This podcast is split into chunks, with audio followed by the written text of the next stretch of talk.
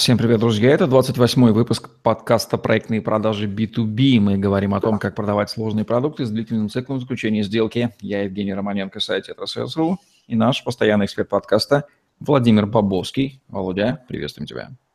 Всем привет, Жень, привет. Владимир Бобовский, специалист по продажам и систематизации бизнес-процессов с более чем 12-летним опытом, бизнес-тренер, независимый консультант по организационному развитию бизнеса, решению сложных вопросов и бизнес-проблем, собственник компании B2B Consulting, директор представительства в Северо-Западном федеральном округе российского IT-интегратора. Ну вот и подобрались мы к этапу закрытия или завершения сделки. Понятно, что здесь не обойдешься фразами «вам счет по имейлу прислать» или здесь подписать, оно несоизмеримо сложнее в B2B продажах. Какие здесь важные моменты этапа закрытия сделки нам нужно учитывать при продажах B2B? Да, Жень, ну счет по имейлу, может быть, и можно прислать, да, вопрос, э, что... Не, не только счет. Что этим, да, не стоит ограничивать. Давайте, да, давайте э, говорить о том, что так как сам продукт и сам процесс достаточно серьезный, да, и вообще сроки Э, подписания, сроки подхождения к, ну, конкретно к завершению сделки, они большие, да, они могут быть до двух, до трех лет.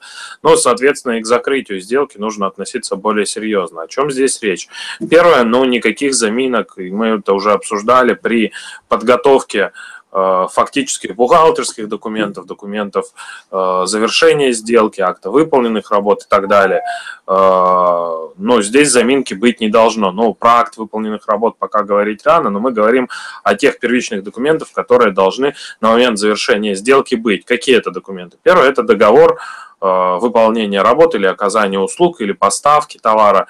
Ну, то есть он должен быть подписан с двух сторон, нами и клиентом, и мы должны обменяться оригиналами. Оригиналами можно обменяться по почте, по быстрой почте, по почте России или лично отвести этот договор и быть уверенным, что он на месте, и у нас оригинал с нашей стороны тоже существует. А, дальше, кроме договора, какие еще есть документы?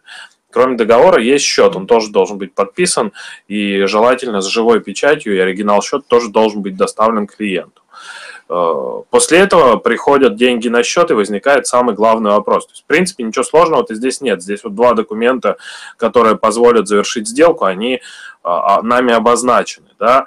Э, возможно, в некоторых случаях просят предоставить акты, э, ну, копии, точнее не копии, а Э, как будут выглядеть э, закрывающие документы. Да, это тоже нужно сделать, просто единственное, что они не будут подписаны, а мы просто фактурно представляем те документы, которые будут сделку закрывать, да, чтобы э, финансовая служба заказчика могла посмотреть в таком виде, подходят ли им ну, данные документы. Закрывающие акт выполненных работ, акт поставки товара, да, и так далее. Вот здесь все эти акт приемки товара, э, все эти документы, их э, ваша бухгалтерия должна знать, и ну, формы этих документов вы можете предоставить тоже достаточно быстро и оперативно. Должны бы предоставить достаточно быстро и оперативно. Ну, это, в общем, не так сложно, это все, в основном все компании делают э, без промедления. Здесь самое важное срок. Что, в чем бывают затыки? Самый сложный, один из самых сложных вопросов – это вопрос передачи проекта в работу в дальнейшую. То есть все, деньги пришли, документы получены, и мы должны проект э, инициировать запуск проекта. И вот здесь возникают сложности.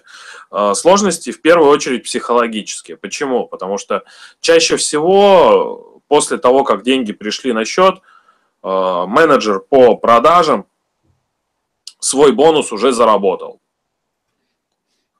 И его финансовый интерес уже выпал. Падает, падает резко интерес к продолжению. И дальше, естественным образом, у него падает интерес и мотивация к вниманию, к удерживанию внимания на этом проекте. А, в связи с этим есть много различных методик, в том числе там привязка к ходу реализации проекта, интереса и так далее. Ну, разные методики, нужно дальше смотреть бизнес-процессы в компании, чтобы сказать, какая будет верная.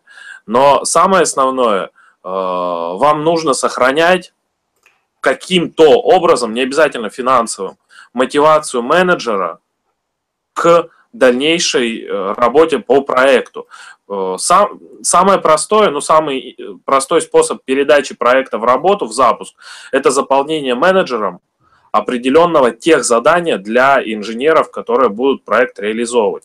Это нужно обязательно фиксировать на бумаге с подписью двух сторон, с подписью менеджера, с подписью заполняет это менеджер – на бумаге некий, ну, знаешь, как бывает, некий опросный лист, да, вот этот опросник уже заполняет менеджер и передает его в работу в инженерный отдел. Для чего это нужно? Потому что когда возникнет какой-то недочет, недоговоренность, возможно ситуация, когда технический отдел скажет, слушайте, а нам этого не говорили, нам менеджер этого не сказал, а менеджер будет убеждать, да нет, я все говорил, что они не так сделали. Соответственно, чтобы понять, где возникло, не, и даже не, не к вопросу о наказании, да, кто виноват, кого наказывать, а понять, где, ошиб, где ошибка возникла. И на этом этапе, да, возможно, если бумажный вариант существует, возможно и службой качества его проверить. То есть еще раз просмотреть третьим человеком, который за этот проект, в общем-то, не отвечает. То есть некий контролер качества должен инициировать э, также запуск проекта в работу. Вот на самом деле те вещи, да, которые следует учитывать при э, передаче и при запуске проекта. Самое сложное, да, опять же, это коммуникация потом э, и, и спор, да, стоит ли менеджеру после того, как он проект запустил, участвовать в реализации уже проекта. Почему так возникает? Потому что э, менеджер уже 2-3 года работает с этим клиентом. Клиент его знает отлично. Когда в проекте что-то возникает, кому он будет звонить,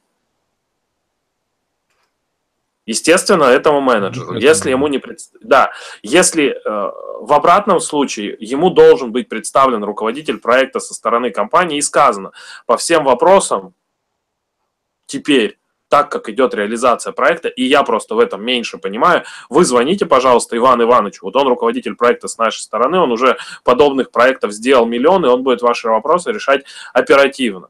Но здесь действительно должна быть штука, чтобы Иван Иванович по, комму...